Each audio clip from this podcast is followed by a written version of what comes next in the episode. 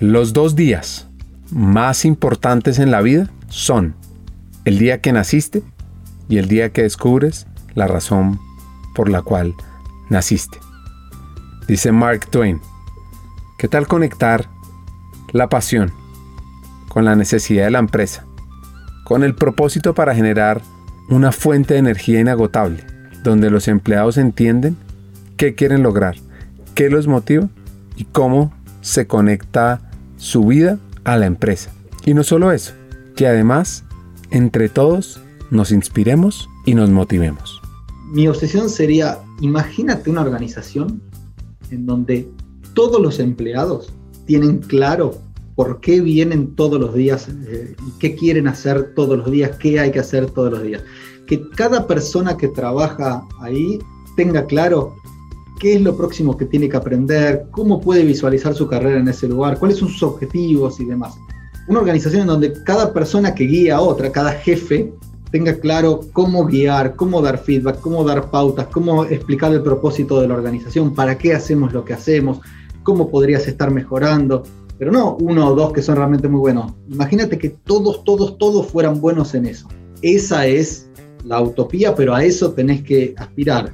En cultura de servicio dijimos, si más del 80% sí lo entiende, marca una diferencia enorme. Fue un caso de, poder tener mucha data eh, muy utilizable, pero todos. Entonces, recursos humanos, el jefe y la persona, y aspirar a que todos, todos, todos, a, realmente infectar, contaminar para que todo el mundo eh, tenga eso. Eso es lo que hace la diferencia en una organización. No un par de líderes que son súper buenos gestionando gente, porque va a haber un par de equipos eficaces, pero vos querés que toda la organización se funcione así.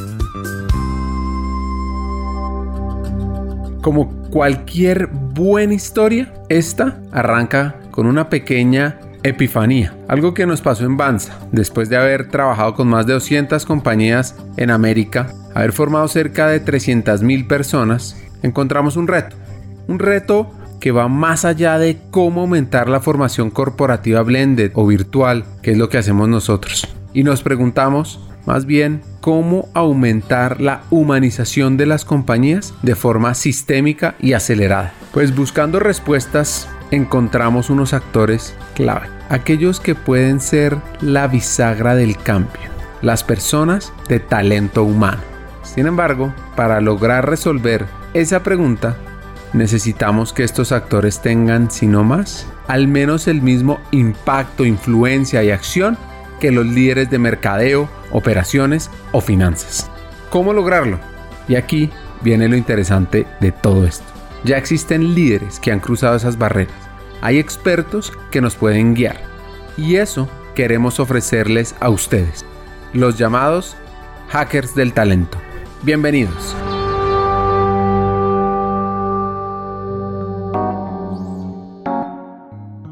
Nuestro invitado de hoy es de la tierra del mate, de Gardel o de Cortázar. Sebastián Busto Rapa es vicepresidente para América Latina de Amcor.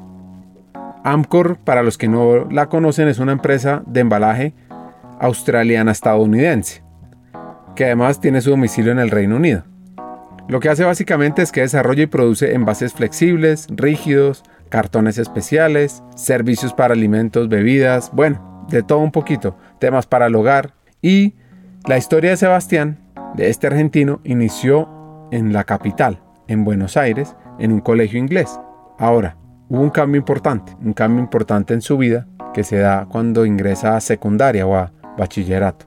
Fue medio especial. Fui a una escuela, se llama Colegio Nacional de Buenos Aires, que es una escuela muy tradicional, histórica, que se fundó allá por el 1600 y tanto, eh, pero, mm, y que tiene mucha historia en la Argentina, pero que es muy de, desafiarte, de, buscar este, expandir tu cerebro, abrir tu mente, tener discusiones muy interesantes con chicos que vienen de muchos lados distintos. Por empezar, para mí significaba, en vez de ir a una escuela que, iba, que era en mi mismo barrio, ir al centro de la ciudad, al centro histórico, porque Imagínate que si se fundó allá tan temprano dentro de lo que era el virreinato del Río de la Plata todavía, este, que era donde, era la ciudad de Buenos Aires al, principio de todo. Entonces eso, eso, implicaba abrirse a la ciudad y a los 12, 13 años tener que tomarme un bus, un colectivo y un subte, una combinación de, de cosas, ir, volver, moverme por la ciudad. Así que no solamente fue ese colegio que te alimenta la curiosidad, sino fue salir al mundo, salir de, de, un micromundo donde uno se mueve en la escuela primaria a conocer la mitad de la ciudad, aunque sea geográficamente, que para un chico de 12, 13 años ya, ya, es, eh, ya es bastante. Así que puedo decir que la primaria fue muy buena eh, y muy linda y muy divertida, pero la secundaria me explotó la cabeza.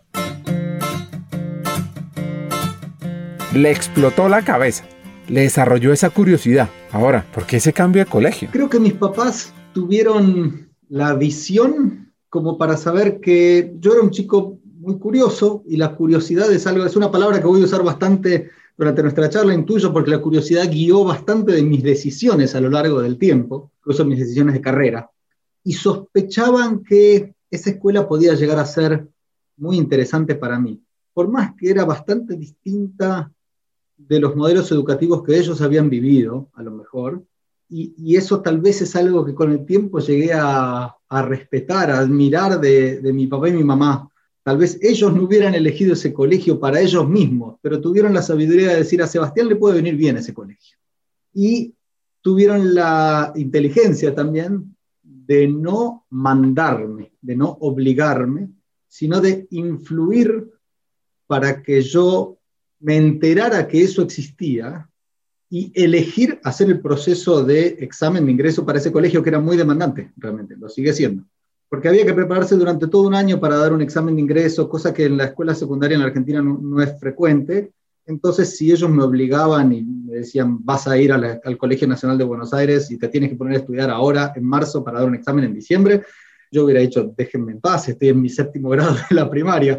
Pero cosas sutiles como sabemos hacer los padres, em, me enteré de la existencia de eso y de todo lo que involucraba ese colegio, de todos los laboratorios, los profesores, las metodologías, las discusiones, la historia del colegio y demás, llevó a, que yo decidiera o creyera que decidía que quería ponerme a estudiar para entrar a esa escuela eh, y hacer ese, ese, esfuerzo. Así que realmente fue una combinación de factores eh, y, la verdad que fue muy interesante para mí y me cambió la vida.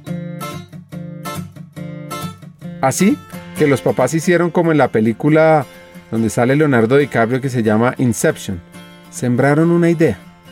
Y a este hacker le sirvió porque conoció su ciudad, conoció estudiantes de diferentes condiciones socioeconómicas, de diferentes inclinaciones religiosas. Sí, me hizo conocer a mucha gente distinta a la que había conocido hasta ese entonces. Sales de un micromundo donde todo el mundo es más o menos parecido a una mezcla de proveniencias de distintas clases sociales, si bien no podemos decir que, que estuviera representado toda la Argentina ahí para nada, pero sí había más variedad. Otra particularidad es que este colegio está atado a la gran Universidad de Buenos Aires, la universidad pública principal del país, podría decir que de Latinoamérica. Así que Sebastián decidió estudiar administración de empresas. Y al graduarse... De administración me dediqué a trabajar en eh, temas de... Trabajé como consultor, porque también eh, entrando originalmente en, Arthur Andersen, después en Ernst Young, y la consultoría tenía eso, la posibilidad de ver variedad de vuelta, variedad de problemas, variedad de situaciones, variedad de empresas, variedad de desafíos, entender qué está pasando acá, cuál es el problema, ¿Cómo lo solucionamos? Bueno, vamos a lo próximo. Y eso para una persona curiosa, inclusive especialmente al principio de tu, carrera, es fabuloso. Uno puede decir que en los primeros tres años de carrera vio, estuvo ayudando a resolver problemas o a entender cómo se resuelven problemas, porque recién uno está comenzando, pero en petróleo y gas, en telecomunicaciones, en eh, servicios públicos, en consumo masivo, eh, y todo eso realmente es, eh, fascinante.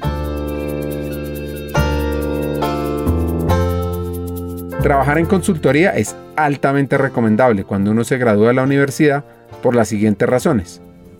pero uno desarrolla una mm, habilidad que, que fue útil para mí hasta hoy, al menos, que es la gimnasia de rápidamente hacer un diagnóstico, entender, hacer las preguntas necesarias para comprender una situación y poder hacer un diagnóstico, ver cómo, qué valor puede agregar uno dentro de, dentro de eso, o por dónde vienen las, eh, las soluciones. Si uno es un, un, consultor que realmente está, tiene una herramental grande y, y, va a abrir la caja de herramientas y decir, sí, para esto necesito un martillo, para esto una pinza, para esto un destornillador, en vez de ir siempre con la misma con la misma respuesta, rápidamente entender, bueno, cómo, cómo es esta industria, cómo está organizada, son, son múltiples proveedores o, poquitos, son múltiples clientes o poquitos, mucha distribución geográfica, poca distribución geográfica, cómo es el perfil de la fuerza de trabajo, cuáles son los problemas habituales, cómo está cambiando la regulación, las preguntas inmediatas que uno hace para entender, ok, por dónde vienen los tiros, cómo, cómo orientamos esto. Y eso me fue, fue muy útil y, y he notado que toda la gente que trabaja en consultoría tiene esa metodología en la cabeza, esa estructura de, de, de, de comprensión del entorno que ayuda a adaptarse rápidamente. Pues cuando estaba trabajando en Arthur Andersen, se casa con una compañera del colegio, con la cual tiene tres hijas. Luego de un tiempo como consultor, dice él, quiero pasar a la acción, a hacer. Encantan los rediseños de procesos. Y cuando empecé a trabajar en consultoría, todavía vivía en lo de mis padres, todavía, estaba por, todavía no me había casado, eh, y a veces hacía le decía el rediseño de procesos eh, a cómo hacer las tostadas en el desayuno, y mi mamá decía, déjame en paz, hice las tostadas siempre de la misma forma, no me vengas a cambiar. No, porque si pones las tostadas, después te das vuelta, haces el café mientras se van haciendo y con eso ganas el tiempo. Yo no lo quiero hacer así, lo quiero hacer. Me encanta la, la, la optimización, el rediseño de procesos y demás. Pero eh, empecé a notar que, claro, yo podía hacer el rediseño de las del proceso de las tostadas, pero si el usuario no estaba convencido, la usuaria, mi mamá haciendo tostadas, no estaba convencida de para qué lo hacía o por qué, eh, si no lo vendíamos de la forma adecuada, si no tocábamos todos los costados que tenían que ver con las personas involucradas en eso, eh, el cambio no se producía, quedaba todo en ideas brillantes. Y a mí me parece que todo esto es brillante si se hace, si no, queda en una disquisición intelectual y nada más. Eh, a mí me parece que es poderoso cuando ocurre. No estoy descalificando toda la ciencia teórica que existe, que, es, base para un montón de otras cosas, pero dentro de mi de mis humildes capacidades, creo que eh, prefiero un gramo de hacer que una tonelada de pensar. No es hacer sin pensar, ¿eh? me, tomo el tiempo, trato de, ser, eh, trato de ser reflexivo, pero siempre me dice la pregunta, bueno, entonces cómo hacemos que suceda? ¿Y entonces qué es lo próximo que hacemos? Entonces, ¿qué pasito damos? Salgamos en vivo con algo y después lo mejoramos.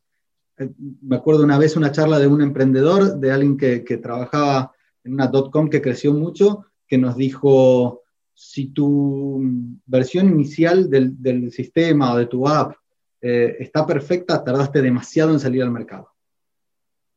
Si, si, está perfecta, algo mal hiciste, tardaste demasiado. Y, y a mí me queda eso, bueno, ¿qué, qué podemos ofrecer ahora? ¿Qué, ¿Qué pasito podemos estar dando? Y eso tiene que ver con mirar los costados humanos de la implementación, y todo lo otro me interesa y me gusta también, pero eh, esto es lo que me hace cosquillas, es lo que me hace, levantar todas las mañanas, realmente con ganas de hacer cosas. Estando en Argentina, decidí irse a estudiar, hacer un posgrado, pero un posgrado enfocado en talento humano, en Francia. Y allá pasé un año y regresa a la consultora pero, pero, pero. A medida que yo me iba formando, charlaba con los socios de la, de la empresa, eh, de la oficina de Buenos Aires, y les decía, aquí podríamos hacer tal cosa, podríamos hacer encuestas de clima laboral, podríamos estar trabajando en esto, tendríamos que mejorar la comunicación, este, tendríamos que mejorar nuestra newsletter, o hacer esto, o hacer foros así, así. Y, y un buen día me dijeron, ¿sabes qué? Eh, hacelo. Ahora ya tenés la, la la experiencia eh, y vemos que las recomendaciones que haces para nuestros clientes funcionan, bueno, adelante y, y hacerlo para, para Ernst para la compañía en donde trabajaba.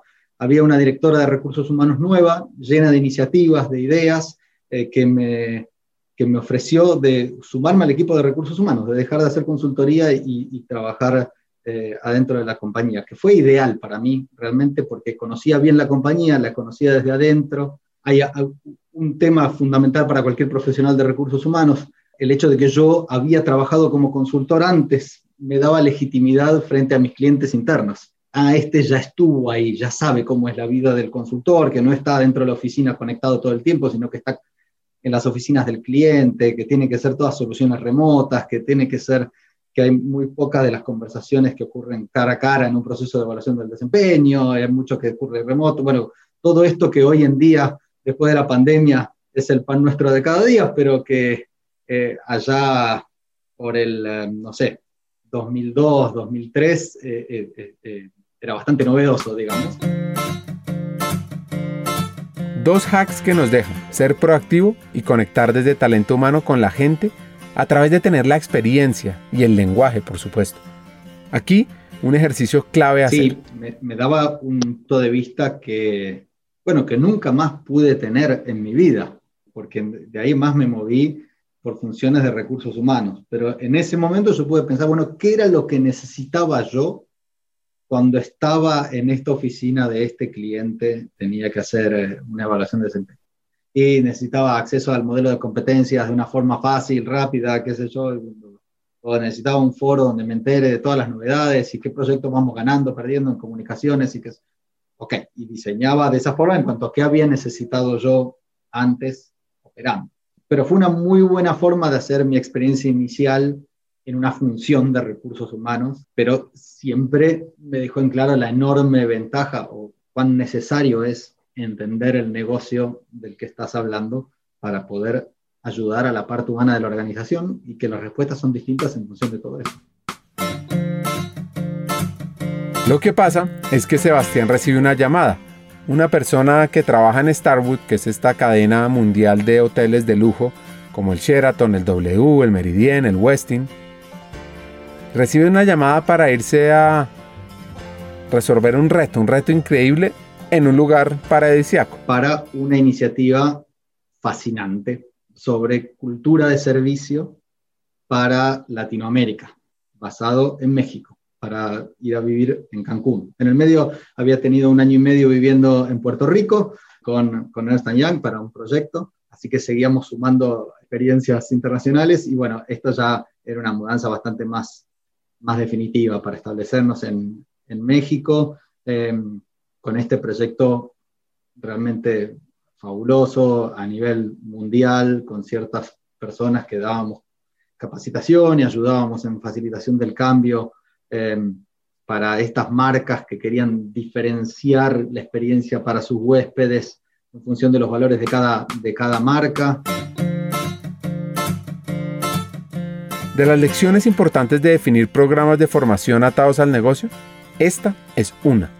Y es realmente clave, o como dice este hacker argentino, que la hacían muy enriquecedora. Por un lado, generar una cultura en donde cada persona pudiera hacer la diferencia para los huéspedes, lo cual implica que una persona a las 3 de la mañana que se cruza en un pasillo en un hotel y reciba un pedido inusual tenga el empowerment y la capacidad del sentido común como para poder resolver, pero a la vez no todo era, bueno, dejemos que cada uno haga lo que le parezca, sino mucha data de fondo que daba soporte a la toma de decisiones, que mostraba cómo, por ejemplo, aquellos hoteles que tenían más del 80% de la gente capacitada en el programa de cultura de servicio tenían indicadores de calidad muchísimo más alto que aquellos que no tenían a la gente capacitada y después market share más alto y rentabilidad más alta y entonces era, bueno, ok, esto funciona. Vino la crisis de 2008 y los gerentes generales decían, recortemos gastos, pero cultura de servicio, sabemos que los hoteles que están bien formados en esto ganan más plata. Esto es dinero, no corten esta capacitación, lo cual fue realmente revolucionario como para mostrar el impacto de una iniciativa que tiene que ver con las personas.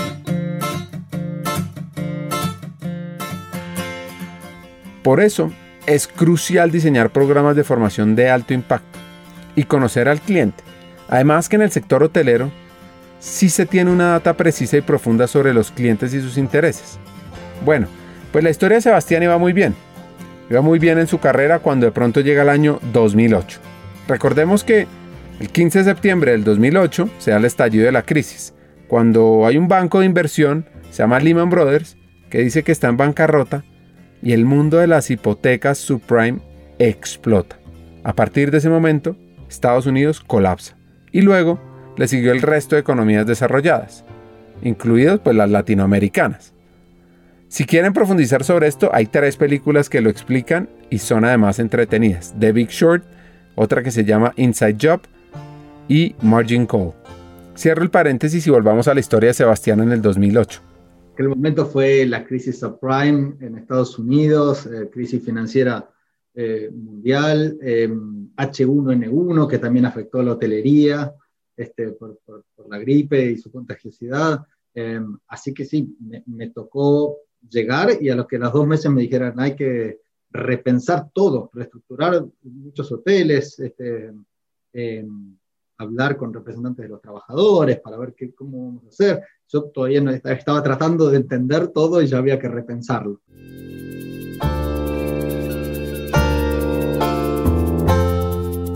Pues la historia avanza. El líder de talento de la tierra de Gardel tiene un nuevo reto en una nueva región.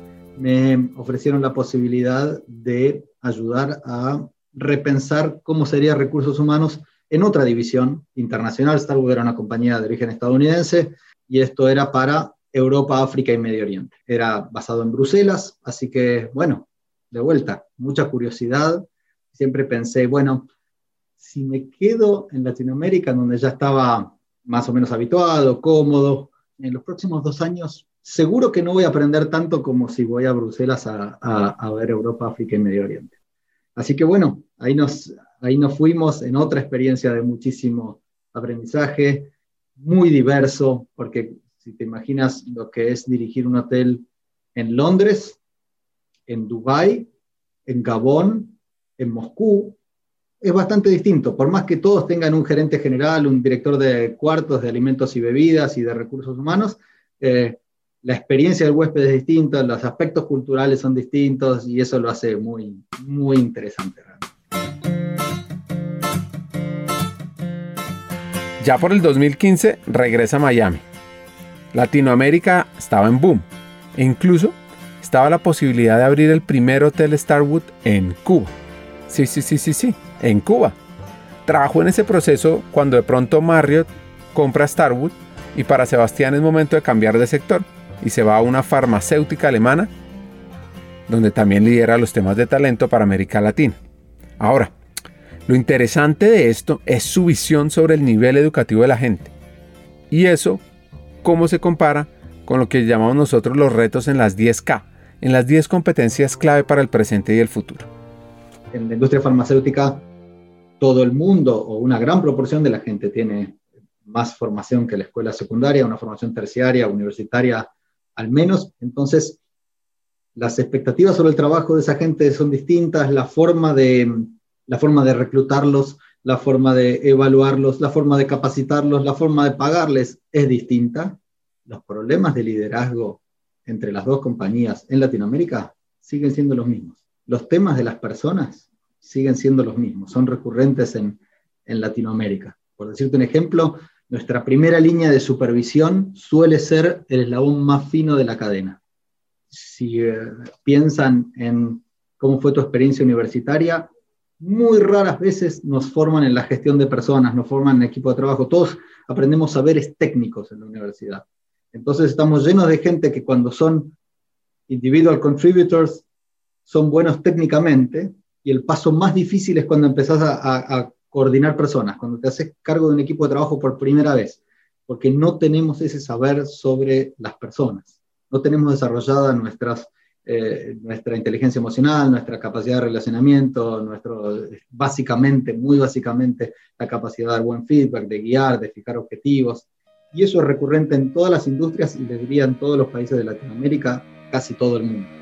Así que eso, si bien el, perfil de la industria es muy distinto, eh, las problemáticas eran, eran bastante parecidas y también fue muy interesante. Cada historia en este podcast tiene dos componentes. La primera es entender el proceso de crecimiento y evolución del hacker. Y la segunda, cómo impactar el talento, el área, la estrategia de la compañía y cómo aumentar la humanización. Esta fue su historia de crecimiento.